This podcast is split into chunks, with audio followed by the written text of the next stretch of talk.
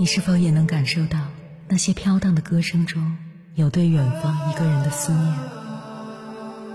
你是否也有遗憾？那些装进信封却始终没能寄出去的千言万语？你是否也走过从南到北那漫长的路？遇见，也错过那东来西去的人。当往事随风，亦成风。凌晨时分，跨越千山万水，讲述和倾听我们的故事。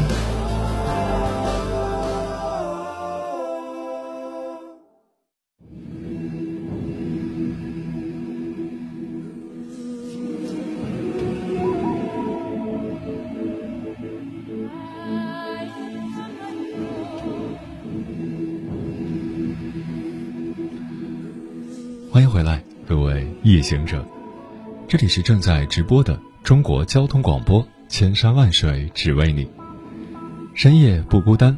我是迎波，绰号鸭先生，我要以黑夜为翅膀，带你在电波中自在飞翔。没有人是完美的，同时也没有产品是完美的。一款产品无法做到面面俱到。一个人也无法做到样样精通，与其努力弥补自身的缺点，去和其他人的长处竞争，倒不如努力提升自己的长处，以拉大和对方的差距。比如，你要么做一个专家级的汽车工程师，要么做一个数一数二的歌手，而唱歌最好的汽车工程师，并不能给你带来成功，因为论唱歌，你会比不过专业歌手。论技术，你也可能比不过比你更加专注的工程师。我们多数人所熟知的一万小时理论，正是对这种专注的说明。以每周工作五天，每天工作八小时来计，一个人需要五年的时间才能够完成一万小时的积累，成为某个领域的专家。这个领域将是自己擅长的领域。成为自己的长处，这个长处可能是源于对自己深刻的自我认知，也可能是选择和兴趣所在。当然，这样说并不是要推翻木桶理论，让我们对自身的缺陷听之任之，而是希望每个人在进入职业生涯之后，能够更加关注自己的长处。这样的话，我们将能够大大提升。在自己所擅长的专业领域获得成功的可能。接下来，千山万水只为你，跟朋友们分享的文章选自微信公众号“书单”，名字叫《最低效的努力就是不断提升自己的短板》。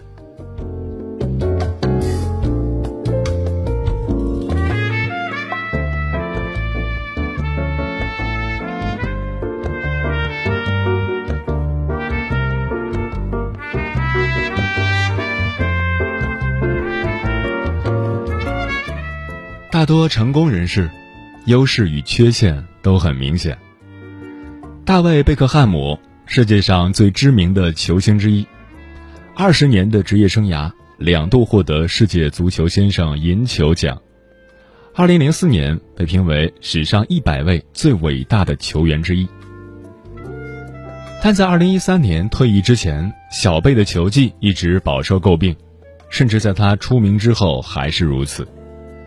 左脚头球、截球都被认为是他的缺陷。相对于大部分进攻型球员，他的速度也要慢很多。很多人据此认为，他就是靠脸蛋儿和媒体炒作窜红的。但值得庆幸的是，贝克汉姆并没有太在乎这些外界的评价，去做一个让所有人都满意的球员，而是致力于将自己的优势发挥到极致。虽然左脚头球、截球速度上的缺陷很明显，但小贝有出色的定位球和长传能力，右脚是出了名的神奇，被誉为“黄金右脚”。他是足球史上最伟大的任意球大师之一，许多球迷都喜欢模仿他弯腰发球的动作。每次结束训练之后，他都要在球场上多练习几个小时的任意球。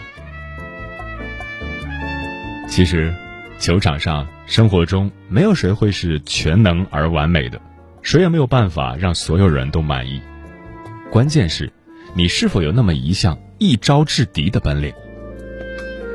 假如你清楚自身优势所在，那么将它发挥到极致就够了。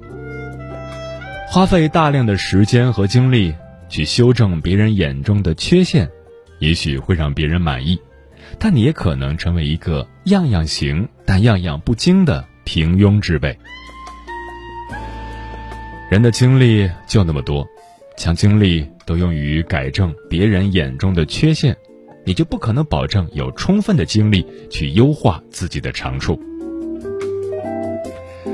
设想一下，假如贝克汉姆。当初花费了大量的时间去提升速度，练习左脚传球、截球、投球，他就能成为全能球员吗？结果恐怕只有一个：今天没有几个人会知道他的名字。前不久，我看完了著名的积极心理学家泰勒·本·沙哈尔和企业家安格斯·里奇维的著作《高效的方法》。发现人生最大的误区，就是以为做事一定要完美无缺。殊不知，大部分我们所熟知的成功人士，都是优势与缺陷兼具，且两者都相对明显的人。正如管理学家德鲁克所言，一个人不可能在缺点上表现得很出色，因此，不如索性让他们该怎样就怎样。充分利用优势，才能创造卓越。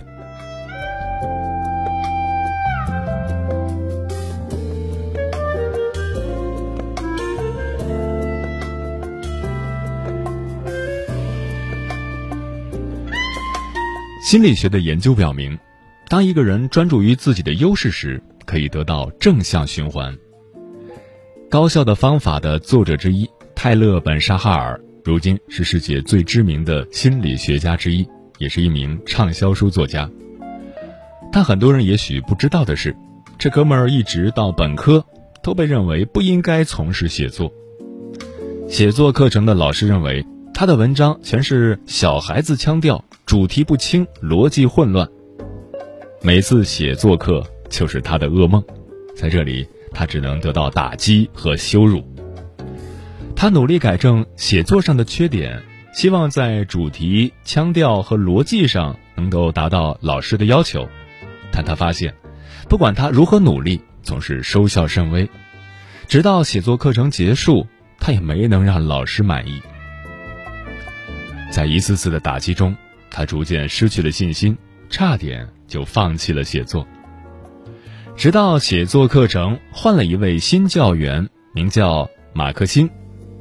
这老师有意思。当泰勒拿着一篇曾被上一位老师批得体无完肤的文章给他看时，他没有责备，只有鼓励。他说：“你的知识丰富，阅读量大，总能讲出那么多不同领域的观点，但可惜你没有充分发挥出来。”泰勒仿佛一下子如阳光找到雨露，原来在写作上自己并不是一无是处。只是之前反复纠缠在缺点上，优势从来不被关注。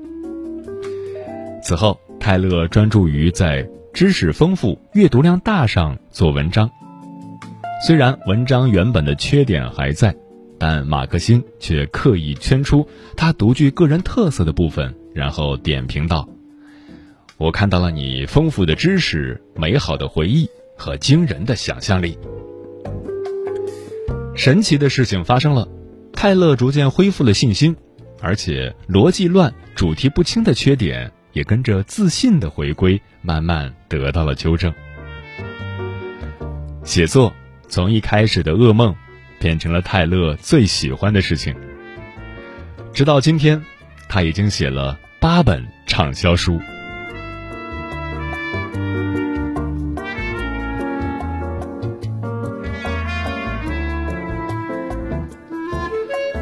在改正缺陷和发挥优势两件事上，优先解决谁是一个需要智慧的选择题。道理很简单，改正缺陷是一个迎合和纠正的过程，也是一个自信心备受煎熬的过程，而发挥优势是一个让人如沐春风、自信心倍增的过程。当你优先发挥优势，暂时忽略缺陷时，能自信大涨，然后再将自信慢慢平移到改正缺陷上。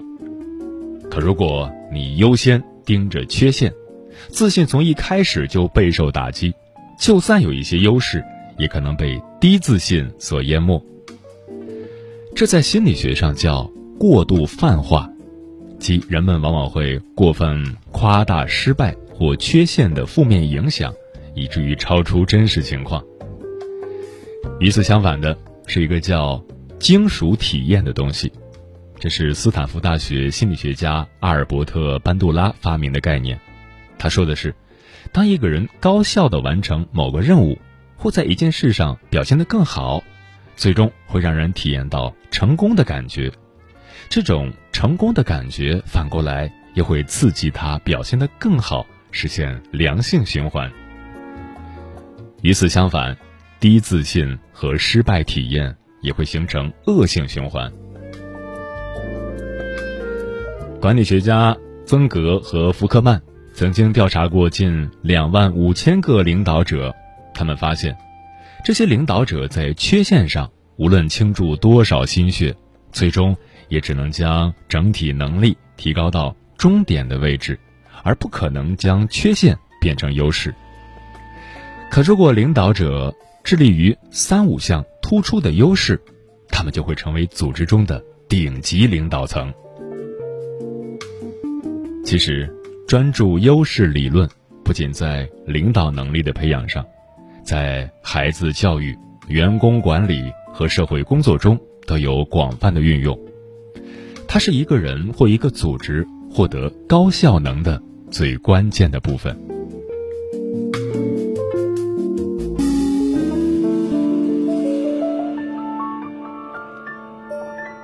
那么，如何找到自己的优势呢？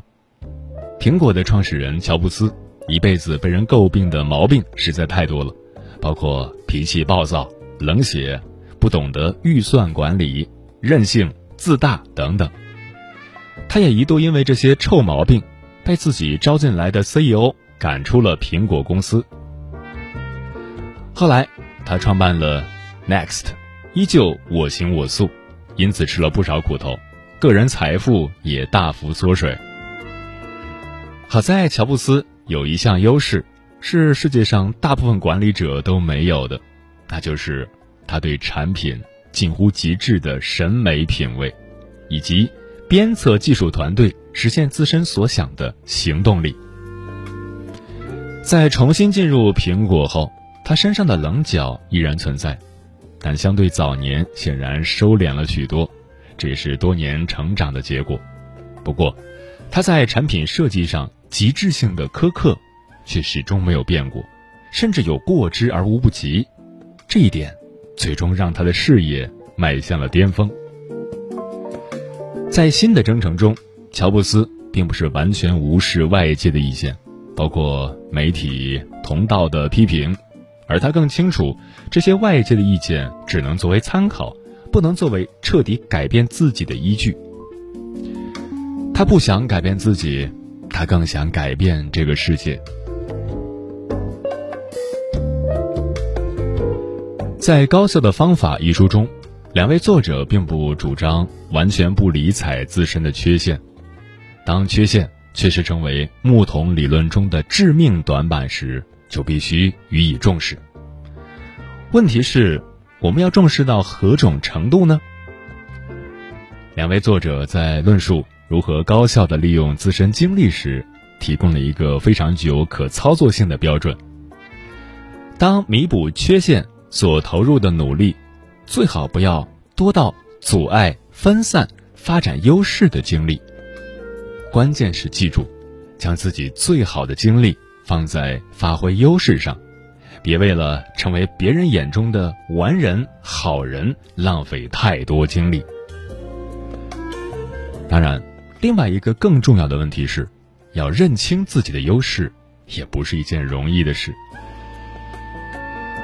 三毛说过：“人是最怕认识自己的动物。”高效的方法把人的优势分为两类，一类叫执行优势，一类叫激情优势。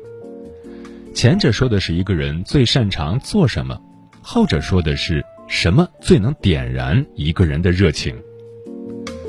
两类优势叠加的部分，也就是一个人最擅长、有最热爱的事情，即一个人最大的优势所在。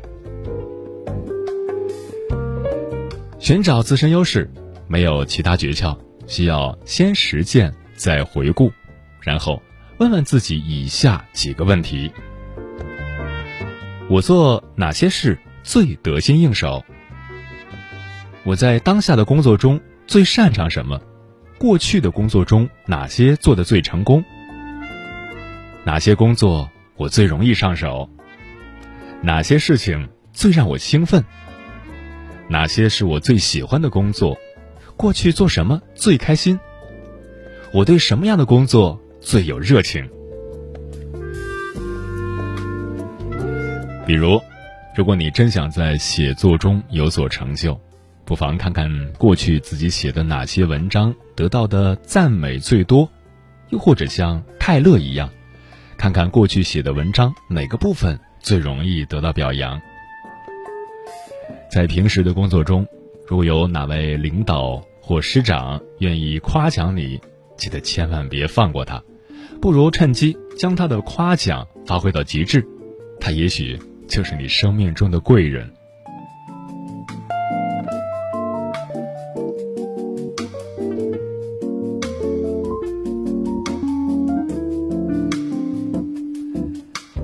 这世界没有完人。但也没有什么人会一无所长。如果说短板和优势共同组成了自己的能力版图，那所谓高效的方法，就是在现有的能力版图之内寻找最优的搭配方案。有人说，人生就像一部戏，你是自己的导演，不必把自己的角色搞得那么难演。其实，人也像服装模特。你是自己的设计师，不如把自己搭配的好看一点高大上一点自信会来，荣耀也会来。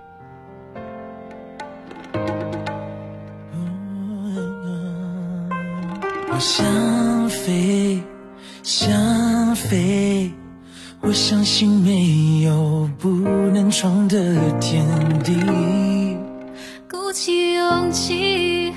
看得起自己。如果将来没回忆，今天我还有什么可珍惜？我要别人能看见另一个自己。只要你跟我一起到底。找自己，想飞，想飞，我相信没有放不下的行李，我要寻找另一个自己，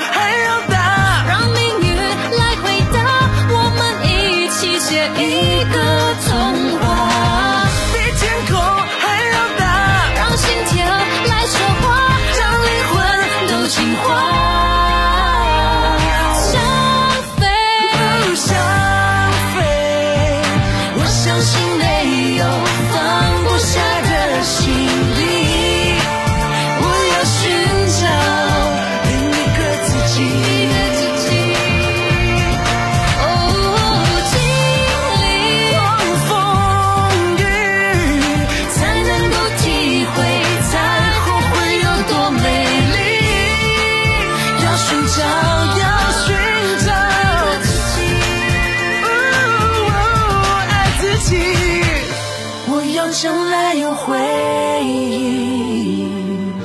我要世界看到新的自己。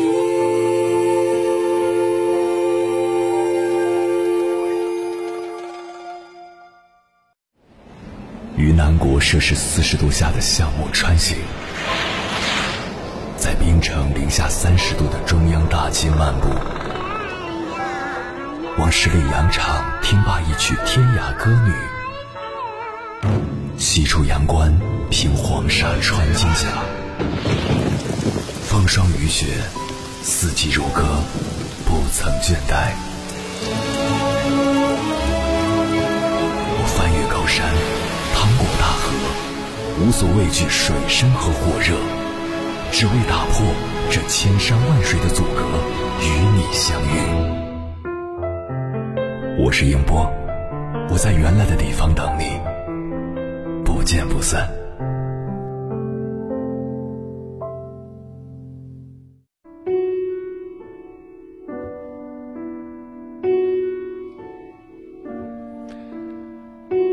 长处和短板，哪个更重要？听友五彩缤纷爆米花说，有个词叫扬长避短。首先要真正的认识自己，接受自己的不足，然后补足短板，更好的发挥自己的长板。李光飞翔说，觉得现在的自己连木桶都不算，客观原因上，没有上班多年。与现代社会是脱轨的，就我一路走来的经历告诉我，短板可以补，补到够用就行了。但在职场上，扬长才有可能有所作为。长处是心底真正喜欢的，才会有更大的热情和原动力驱动，才会产生出对成就感的渴望。大千世界，人各不同，心性不同。反正我是个尽量遵循内心感受的人，不喜欢、不擅长的，就是做不来，只剩应付。七物说：“我就是吃了英语这个短板太多的亏了，很绝望。有时候，明明其他几科我的分数都比别人高，结果人家一科的英语就把我打回原形了。对于学生来说。”如果你的偏科非常严重，那么就要把精力放在你弱的那一科上。真好演说，长处更重要吧？因为一个没有短板的人，不是说这人全能，是说这人没有特别弱的地方。怂怂努力努力说，先找到自己的长板，努力将长板伸长，再发现短板的不足。找到自己的长处，喜欢它，为之努力。我们必须得承认，人是有天赋的。虽然人人生而平等，但是人的天赋是不平等。上学的时候体现的最明显了，有的人数学极好，不费劲儿就能拿到接近满分的成绩，你费尽心思也就勉强及格；有的人语言天赋极好，在英语上不费吹灰之力。你学了三年，连个完整的句子都不会说。经过十几年或者二十几年的努力，我们对自己擅长什么、不擅长什么会有一个基本的了解，在个人的能力结构里，这些也早已体现。那些你能力上的短板，就是你不擅长的事情，在不擅长的事情上努力，往往是事倍功半的。人的精力是有限的。你在不擅长的事情上投入过多，自然分配给你所擅长的事情就会很少。时间一长，你擅长的事情也会变得不那么擅长了，而你非常努力去补的那个短板，最可能的结果是什么呢？大概率上，你现在的短板也是你一生的短板。你通过努力可以让短板长一些，可是，也不过是达到普通水平。这样一想，我们是不是应该把更多的精力投入到自己的长处上呢？我们上角落的盆栽，你遮光，收成了荒唐，再掉梦中，看似活成世界想要的模样，可惜的根系却野蛮生长。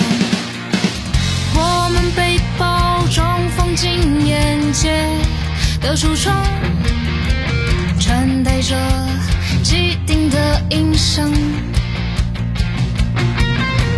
耳机服下却流淌生动的幻想，快进了日常，去拥抱时光。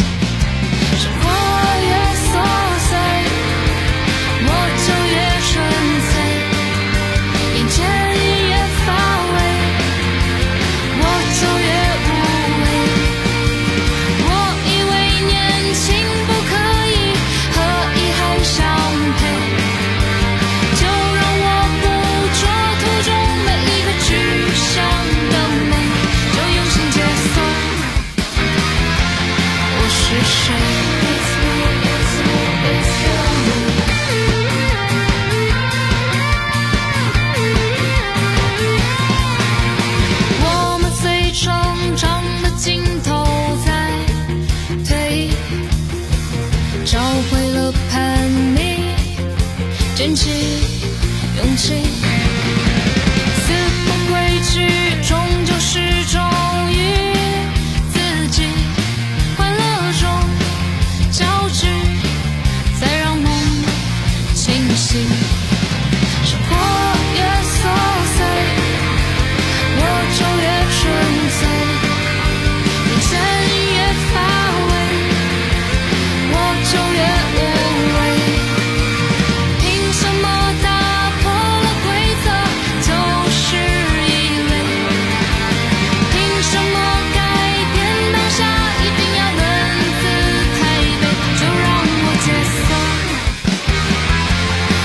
是谁？让我许，我们都一样，当过渺小的白设，却像。